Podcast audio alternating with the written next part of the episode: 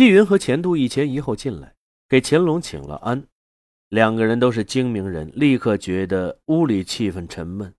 纪云道：“上书房和军机处都已经知道主子到了这里。张廷玉派人送信给我们，带他请示，要不要他过来请安？他又特意从内廷调来了十几名侍卫，会同丰台大营护卫。不用过来请安了。”乾隆舒了一口气，说道。张廷玉有过人之处，居高位常存临渊之心，这一条就很难能可贵。他三代为相，都能处之若素。他仿佛心情好了一点，问纪云和钱度道：“从山西一样看来，吏治又在败坏了，朕心里不胜闷愤。今日想听听你们为臣的意见。”钱度咕噜着小眼睛。沉思片刻，说道：“就山西一案看，吏治不痛加整顿是不行了。先帝爷的办法还是行之有效的。历朝历代遇有贪贿案，都是治小不治大，不肯轻易杀大臣，见些个芝麻官顶缸，因此大员就有恃无恐。奴才以为，杀一名大员比杀一百名小官还顶用。为什么呢？”朝廷大员清廉了，他就不许下头有贪贿的事；小官见大官都遵法，也就不敢轻举妄动了。就如萨哈亮，他想敛银子，就带出一群墨吏。萨哈亮要是两袖清风，下面谁敢如此嚣张，公然的多收平入？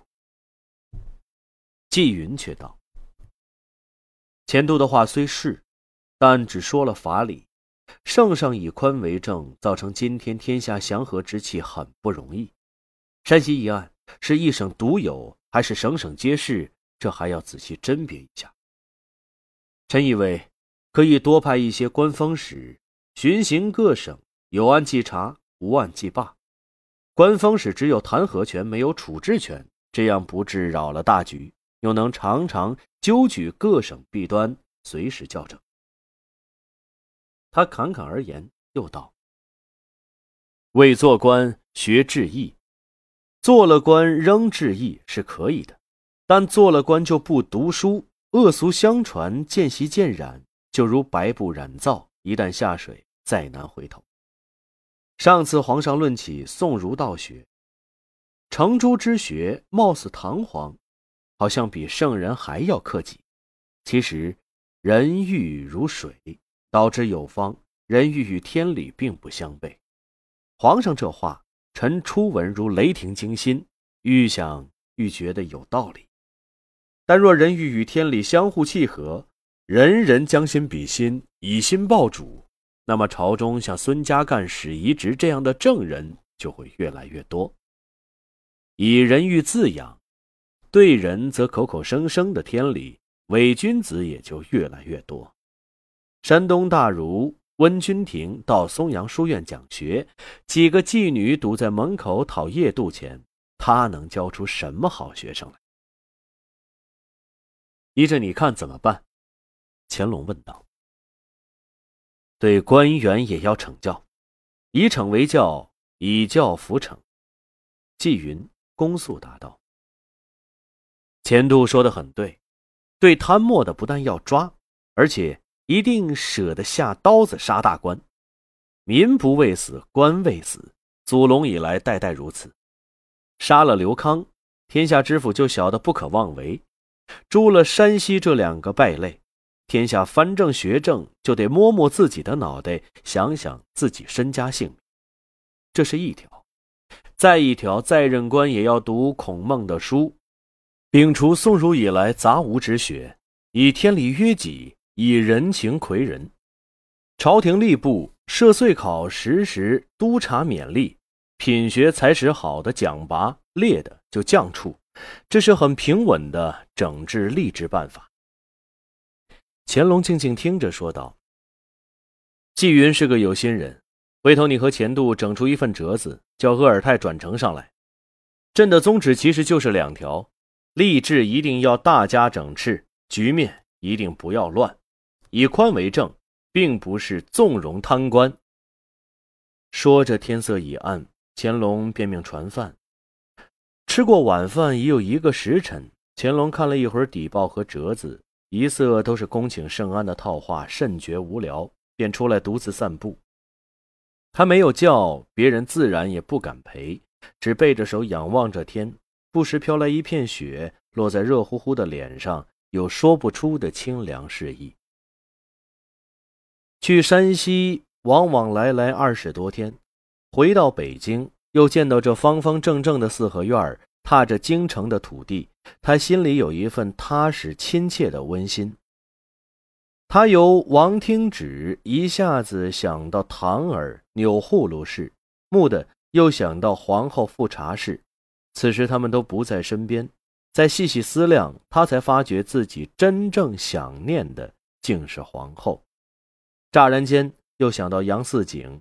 回护山西被告原是他意中之事，没料到这个杀才竟然是个无赖流氓。他吞掉的是一封什么信？里头写的是什么？洪晓为什么叫洪生代笔？这和前头洪生他们暗地捣鼓八王议政有没有牵扯？乾隆把各条线路顺着脉络往一处连，头都想疼了。忽然。西厢南端屋里传来朗朗吟诵声。送君南浦，对烟柳青青万缕，更满眼残红吹尽，夜底黄鹂自语，甚动人多少离情。楼头水阔山无数，寄竹里题诗，花边载酒，魂断江干春暮。都莫问功名事，白发见星星如许。任鸡鸣起舞，相关何在？凭高木尽孤鸿去，漫流君住。趁唇迷香晚，持杯且醉摇台路。相思寄曲，愁绝西窗夜雨。在这寂静无声的小雪之夜。羁旅之人听到这样清雅的慢声吟咏，真是令人心仪意事。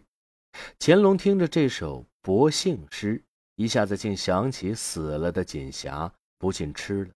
接着听时，那人又诵道：“碧云天，红叶地，秋色连波，波上寒烟翠。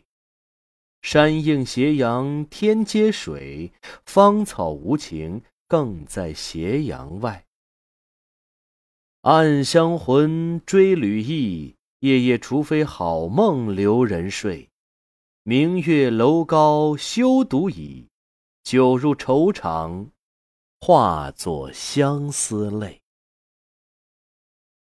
先生清雅，乾隆一边说，笑嘻嘻推门进去，举手一一说道。只是太凄楚了，你似乎有什么心事。一边说，一边打量这人。只见他穿着一件半新不旧的狐绸长袍，黑缎子丝棉坎肩儿，总不过三十来岁年纪。清俊的瓜子脸上微有几粒白麻子，一条细长的辫子盘在脖子上，正在怔怔的望着窗户吟咏。见乾隆突然进来，忙微笑道：“您。”是住在上房的客人吧，请坐。敢问贵姓？台府。乾隆一边笑一边和他行礼，坐下，说道：“鄙人田兴从山西贩马回来，听先生轻吟，不觉神往。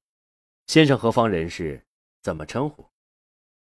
那人还没来得及答话，钱度一头闯了进来，说道：“主子，鄂当家的叫我过来看看。”要没事儿，请主子回去，有几笔账要回主子呢。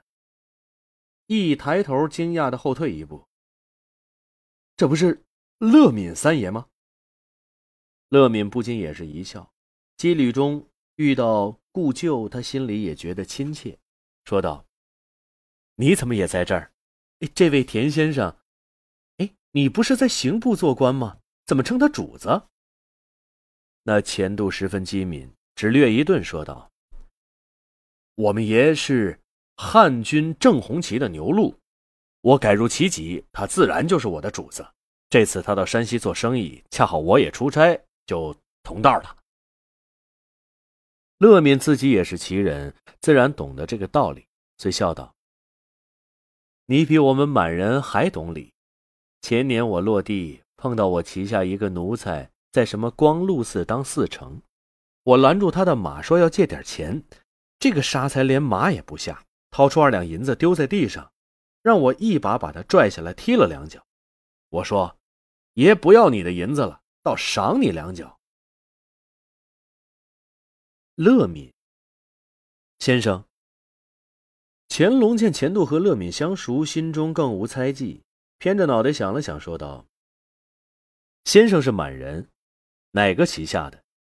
乐敏叹道：“哎，说出来辱没先人。”家父就是湖广巡抚乐文英，先帝爷手里坏的是，如今我连旗人应份银子也不得领。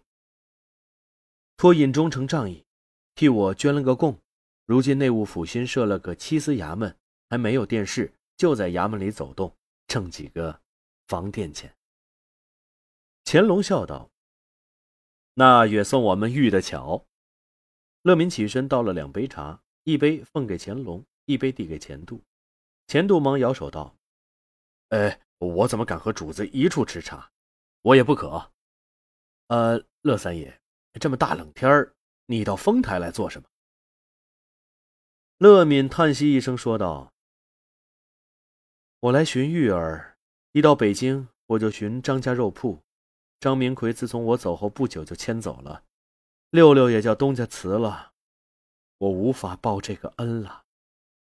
他说着，想起玉儿待自己情重恩深，泪水夺眶而出。我死也不得瞑目，死也还不了这个愿的了。你也不用这样。钱度心里突然一阵愧疚，脸皮便微微发红。你有没有忘了他们？还在苦苦寻访吗？这一番殿试得意，选了官出去。要有这个缘分，总归见得着的。说着，也是神色黯然。钱度见乾隆诧异，忙将乐敏科考失利，被张明奎父女营救，又失散了的事，一长一短说了。乾隆想到自己和王听旨的事，理虽不同，而情同，也不觉有相连之意，叹道：“看来天下事无大无小。”不如意者居多，想破些也就是了。乐民已是泪眼模糊，说道：“我何尝不这样想？但我至死不明白，我什么地方干错了事，说错了话，惹得他一家这样厌弃我。这些天，我一有空就去西河洼子，在那个破屋跟前一坐就是半晌。人去楼空，音在秦王啊！”他悲不自胜的哽咽着，钱度眼见无可安慰，在旁笑对乾隆道：“鄂当家的那边候着呢，敏兄不用伤感了。殿试完了，我帮你一处找。怕怎的？人身三尺，世界难藏，走不了他。”乾隆也起身，只朝乐民点了点头，什么话也没说，便回到了上房。一进门便问：“今儿的底报内廷送过来没有？”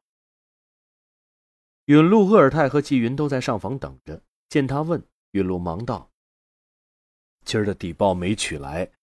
如今宫禁米原来森严，七司衙门和内侍卫房不相同属，去取底报的太监被挡了回来。臣已经写了手谕，叫补信再去，大约一个时辰就……什么七司衙门？”乾隆方才听乐民讲，还不甚留意。如今见连自己的贴身太监都被拦住，便警觉起来。七司衙门归属哪里统辖？允禄不自然的笑了笑，说道：“这事儿是奏过主子的，是内务府新添设的衙门。因皇家宗亲越来越多，外地王爷进京也都是各自照料各自，既不好管，也不好照料。当时说过，主子点了头。”他们严密关防，怕不是好的。乾隆听了，目视鄂尔泰，见鄂尔泰沉默不语，知道不是他的首尾，思量半晌，冷笑一声，说道：“原来是这样，朕还以为你们要写折子奏准了再办呢，哪里想到你们雷厉风行，趁着朕不在北京，竟悄没声就弄起个七司衙门。”允禄被这尖刻的讥讽刺得浑身一颤，自觉有些站不住。忙免官跪下说道：“这事，臣也只是知道是洪晓他们办的，更不想他们竟然和内廷侍卫分岗，也素未在大内。”纪云在旁道：“这不是件小事，若不才艺，将来就是大清的东厂锦衣卫。我圣祖继位之初，即下令裁撤十三衙门，皇上以人道圣化御天下。”岂可设这种衙门？将来伟大不掉之时，就难办了。不是才艺的事。乾隆的语气像结了冰，快步走到炕桌前，提笔写了几行字，交给卜义：“你飞马传旨，叫丰台提督和步军统领衙门九门提督来见朕。传旨张廷玉、讷亲、洪晓也立即来，谁也不许带人。”秦了随身小喜，待卜义出去，乾隆才道：“石榴叔，纪云的话是有道理的，所以今晚就要裁撤掉这个衙门。”这么急，几个人都吃了一惊。钱度眼见允禄脸上一红一白，面子上真挂不住，笑道：“主子似乎可以从容些，明儿回朝只是一道诏书的事儿。”天已经黑了，三更半夜的，又是换房，又是撤衙门，也容易惊骇视听。依着奴才的见识，那屋里乐敏就在七司衙门当差，叫过来问问里头什么情形，再做处置，似乎稳妥些。不知怎的，钱度很忌讳乐敏这次殿试取中，遂趁机烧这把邪火，提醒乾隆，乐敏是七司衙门的。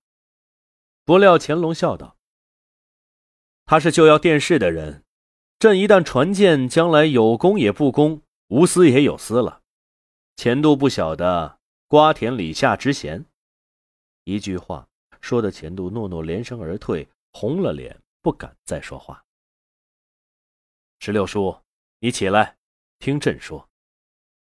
乾隆对允禄温和的一笑，说道：“设七司衙门不是你的错，也不是洪晓的错。”是朕当时不经意点了头，所以你不要不安。你是朕嫡亲的叔叔，朕不能扫你颜面。待会儿人到齐，就由你和洪晓主持办这事儿。七司衙门一夜也不能留，这是国家制度。石榴叔有什么不明白的呢？说话间，卜信进来禀道：“丰台提督葛丰年到了，主上见不见？”乾隆取出怀中金表看了看，略一思量，说道：“廷玉他们恐怕还要一阵子才能到，先见见这个葛某人吧。”葛丰年被叫了进来，这是个五大三粗的汉子，一脸横肉，鬓边还有四寸来长一道刀伤疤，在灯下闪着黑红的光，仿佛叙说着他往年的戎马生涯。他多少有点莫名其妙的跟着卜信进来。果然见是乾隆，怔了一下，黑塔一样的身躯跪了下去，说道：“奴才葛丰年给主子磕头。老天爷，这是怎么回事？主子不在紫禁城，来了这儿。”葛丰年，哦，想起来了。乾隆笑道：“是奋威将军岳钟琪的偏将，打仗穿红袍，有名的半边红。”是不是你啊？是，葛丰年脸上横肉站起，咧着嘴笑道：“主子兴许不记得了，奴才还是雍和宫的王府护卫呢，比李卫出来的还早。先帝爷有一回打门洞里过，瞧见奴才长得像个煞神，说这是个厮杀汉子，该到边庭立功，挣个封妻荫子的功名，就打发奴才去了岳钟琪军里。”原来的毕利塔军门死了，又调奴才来当丰台提督。乾隆点头道：“原来还是朕的家奴，好，是朕的一员战将。”葛丰年道：“奴才醒的，奴才这个差事就是京师的看门狗，有人要进来，汪，奴才就咬一口。”好奏对，乾隆不禁纵然大笑。站在一旁的允禄、鄂尔泰、钱度和纪云也都不无捧腹，笑个前仰后合。